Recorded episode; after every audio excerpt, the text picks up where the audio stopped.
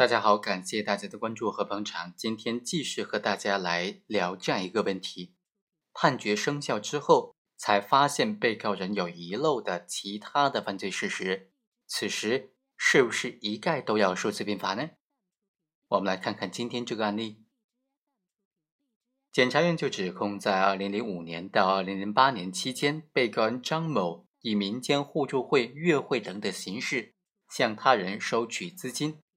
后来，他将收取的这些资金以每万元三分的月利息转借给他人，从中牟利。后来，因为资金链断裂，被告人张某改变了联系方式，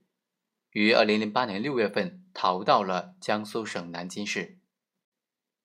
二零一三年九月份，龙岩检察机关就对于被告人张某采用互助会、月会等的形式。集资诈骗四百多万元的犯罪事实，向法院提起的公诉。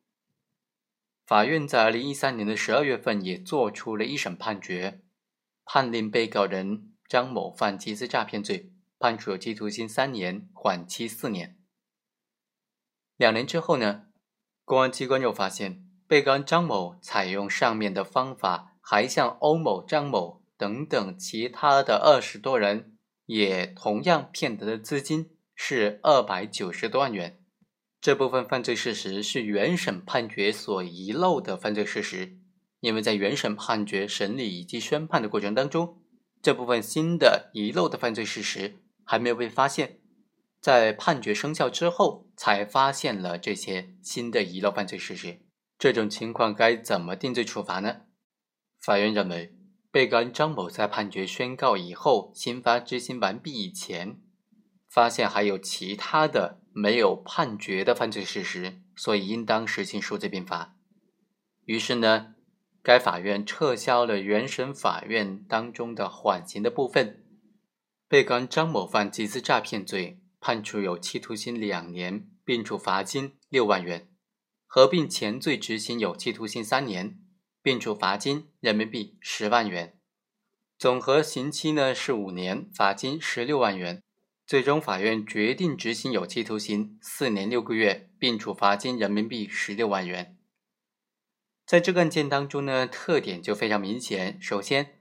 原来的这个生效判决呢，他直到一审，被告没有上诉，检察机关也没有抗诉，所以一审法院判决宣告了缓刑。在缓刑生效之后呢，又发现了有遗漏的同种的犯罪事实，同种漏罪，于是法院认为应当数罪并罚。两个案件都是在同一个法院受理的，原审判决认定是缓刑，而在数罪并罚之后，法院呢首先是撤销了本院之前做出的这个判决里面的缓刑的部分，然后呢。对于本案当中被告人张某犯集资诈骗罪就遗漏部分作出判决，判处了有期徒刑两年，罚金六万元。而前罪撤销了缓刑，那么都变成实刑了。前罪判的实刑是有期徒刑三年，罚金十万元。然后呢，前罪和后罪来合并执行，那就是变成总和刑期是有期徒刑五年，罚金十六万元。最终，这个法院就决定执行有期徒刑四年六个月，罚金十六万元。所以啊，这同一个法院新的判决撤销了以往生效判决里面的量刑的部分。好，以上就是本期的全部内容，我们下期再会。